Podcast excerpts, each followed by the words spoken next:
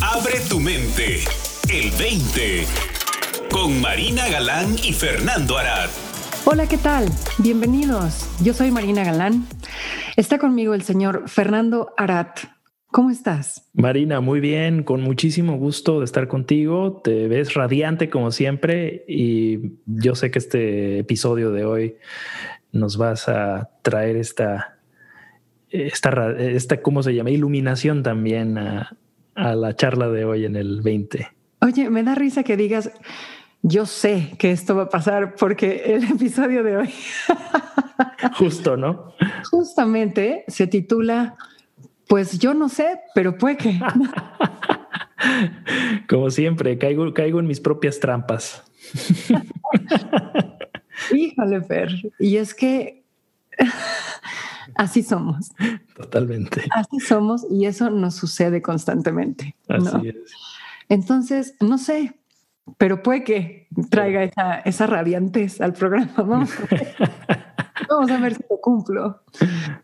La razón por la que eh, Fernando y yo queríamos hablar hoy de, pues no sé, pero puede que, es porque tanto él como yo nos encontramos en este momento en nuestra vida en el que nos estamos dando cuenta a un nivel más profundo que de verdad, de verdad, de verdad no sabemos.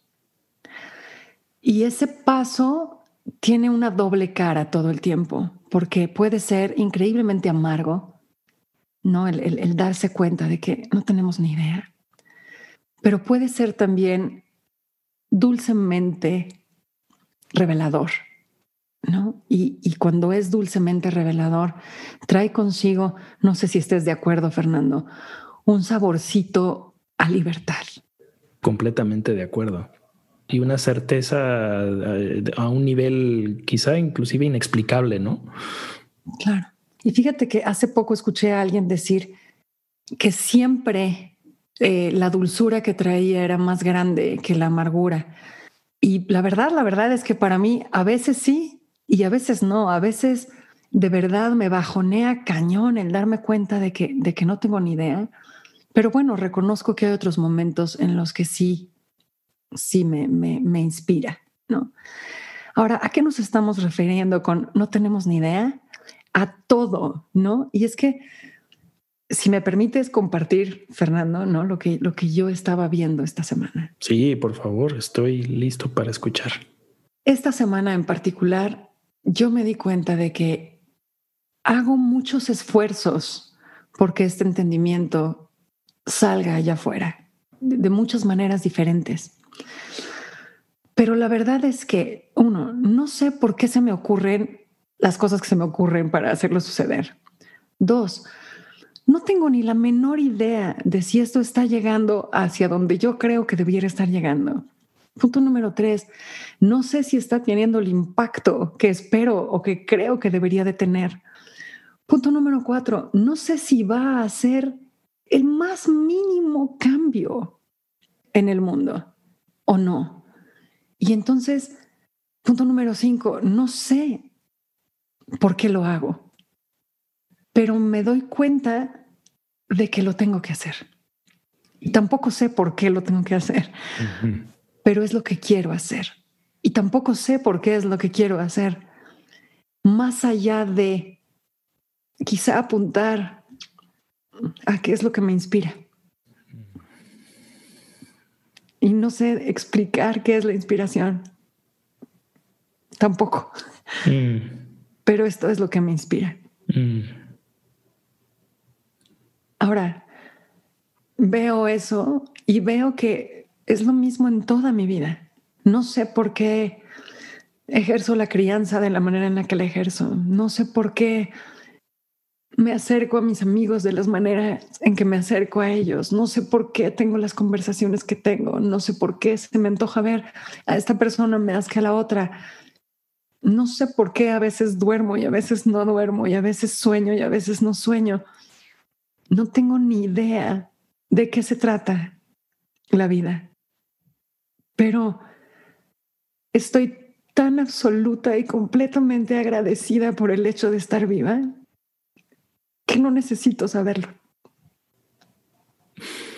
Perdón que me esté emocionando tanto, pero pues así es, tampoco sé por qué. pues yo estoy emocionadísimo contigo también, porque me toca, me toca el corazón, me toca el alma lo que mencionas. Estamos atrapados en esta noción de búsqueda, de el saber, el conocer, que para mí es, una, es un impulso que tenemos los seres humanos, ¿no? De saber qué onda, dónde estamos parados, qué es esto, qué estoy haciendo, por qué lo estoy haciendo, ¿no? Y que para mí es un impulso que he venido viendo que es el impulso natural del amor, pero que muchas veces lo canalizamos desde, el, desde la, el, el intelectualizar, ¿no?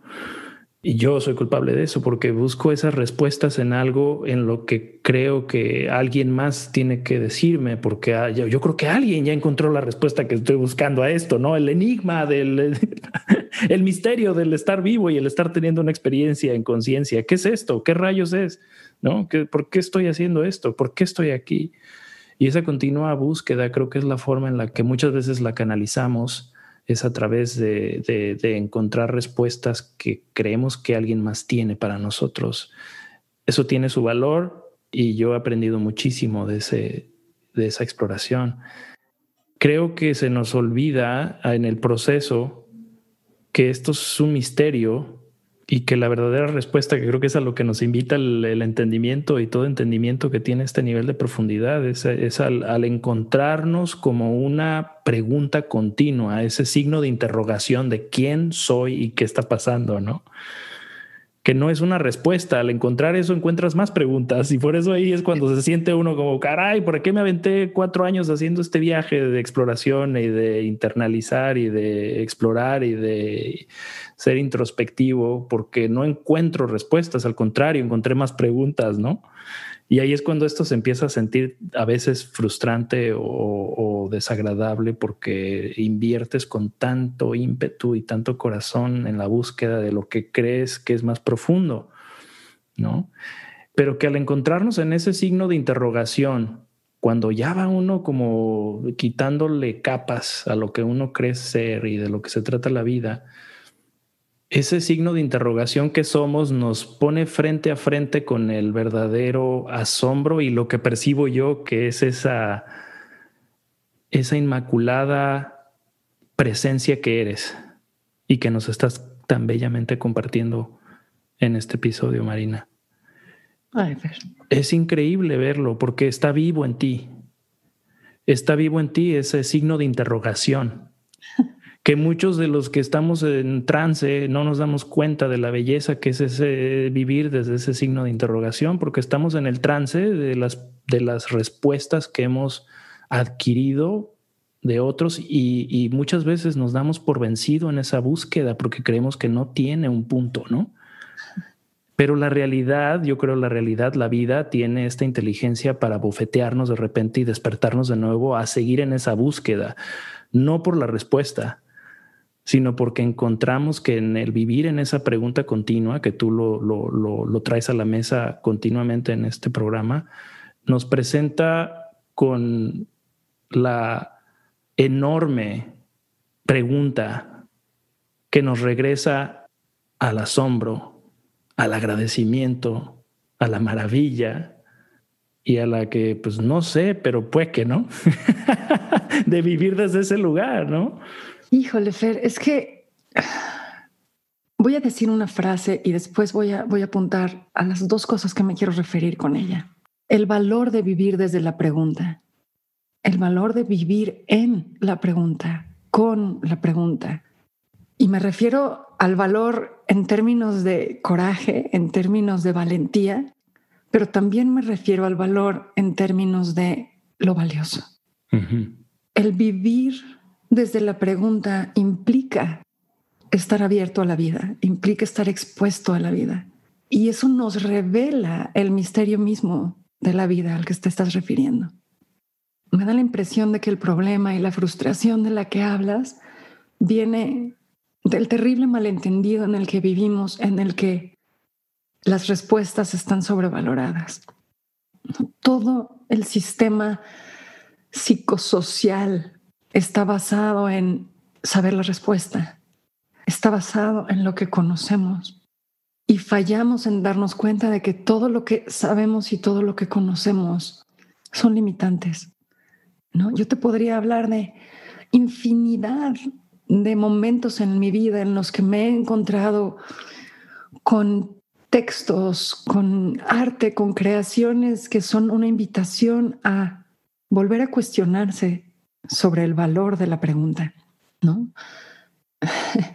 no sé, el primero que me viene a la mente ahorita es un libro bellísimo que se llama El libro de las preguntas, ¿no? Y que habla de el camino a encontrar cuál es tu pregunta, no cuál es tu respuesta.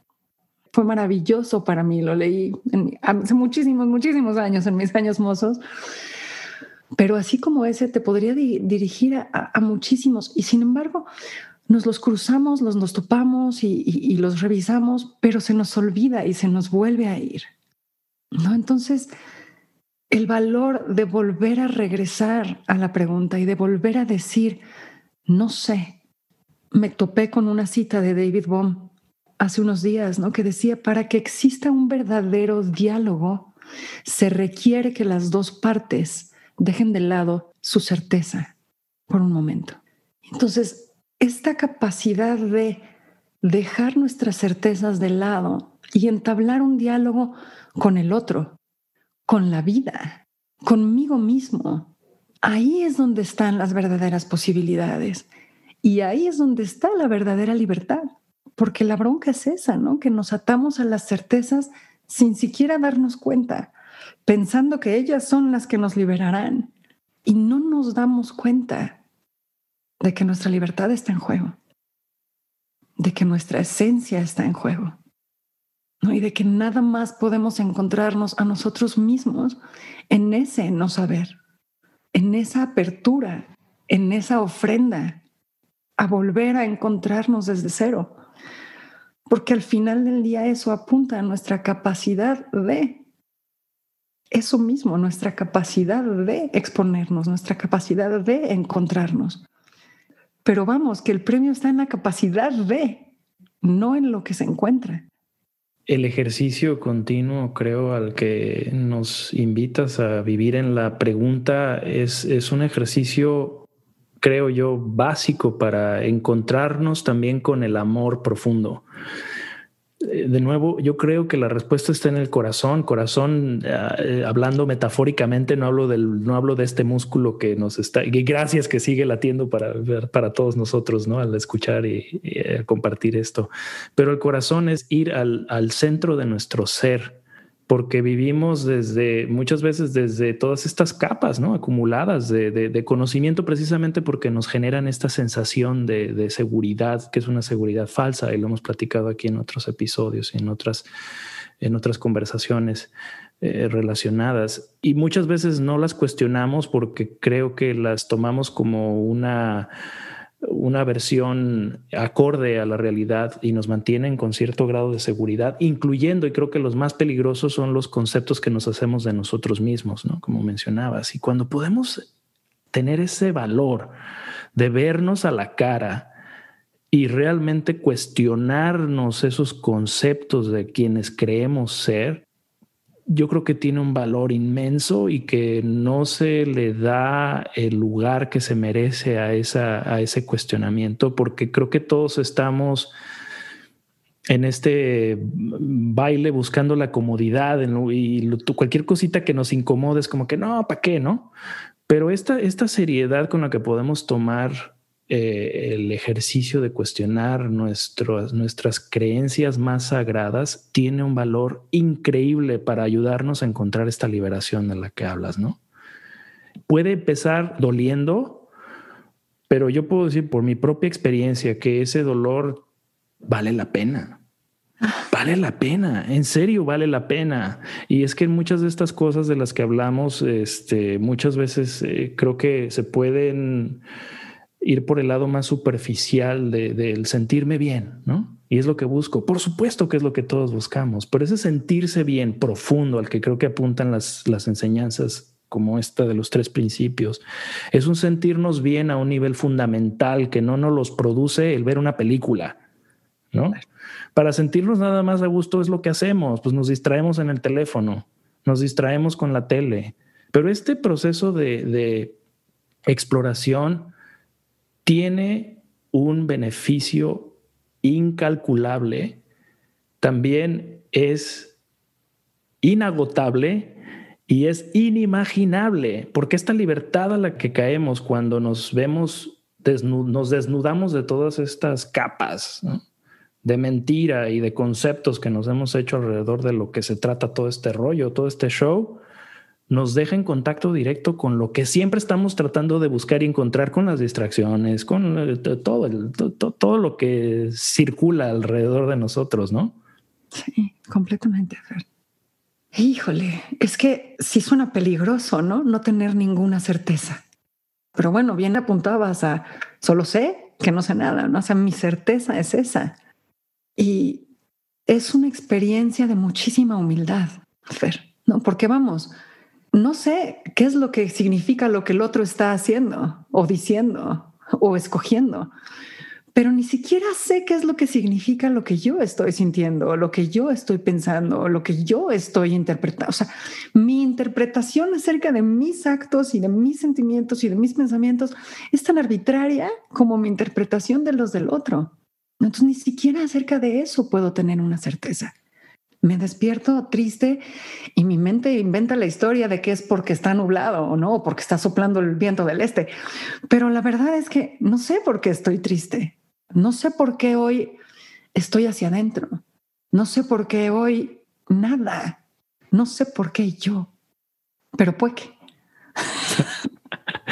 Todos tenemos esa capacidad, como mencionabas, ¿no? De generar nuestras teorías. Ahora, yo creo que esta tarea en la que estamos, que eh, la exploración, como nosotros le llamamos, es, es el darnos cuenta de esta capacidad de generar una cantidad innumerable de teorías que no nos damos cuenta que son solo eso, ¿no? Teorías del por qué me pasa esto, por qué estoy aquí, qué estoy haciendo, por qué pensó esta persona esto, por qué dice Trump esto. son teorías sobre teorías sobre más teorías, ¿no? Y como bien dices, ¿no? O basamos todo nuestro comportamiento, todo nuestro contrato social está basado en esas presunciones, ¿no? En esos asumires. Eso, sabes que escuché, no soy muy fan de Deepak Chopra, pero ayer escuché una, una charla que hablaba acerca de la muerte y algo que apuntó que me pareció increíble es que dijo que lo que últimamente se ha venido dando cuenta en toda esta indagación, porque el tipo obviamente se ha dedicado profundamente a ver todo este asunto, dice, él se ha dado cuenta recientemente que inclusive las explicaciones que hacemos a nivel científico son solamente algo que nosotros los seres humanos hacemos para encubrir nuestras inseguridades. Imagínate tú. Pero en esta época creemos que la ciencia lo es todo, ¿no? Claro.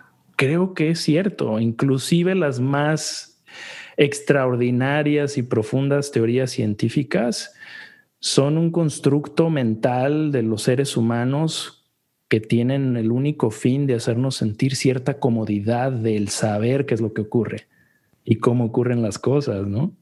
Así es. Pero híjole, o sea, a esto que estás apuntando, ¿no? Del, del, no se siente tan cómodo, no se, se siente fuera de mi zona de confort. Creo que la invitación a la que estás haciendo, en el que dices, vale la pena, es esta invitación a descubrir que de hecho se puede descansar en el no saber.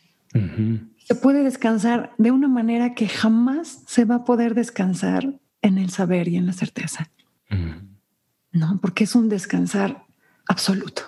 Sí, decía Ramana Maharshi, ¿no? Que era como si cargas tus maletas en tu cabeza, ¿no? O en el hombro y te subes al tren. Obviamente no tiene sentido que las sigas cargando en el hombro, ¿no? Puedes poner las maletas en el tren porque te vas a mover con el tren, ¿no? Pero a nosotros nos encanta seguir cargando las maletas, ¿no? Inclusive ya arriba del tren.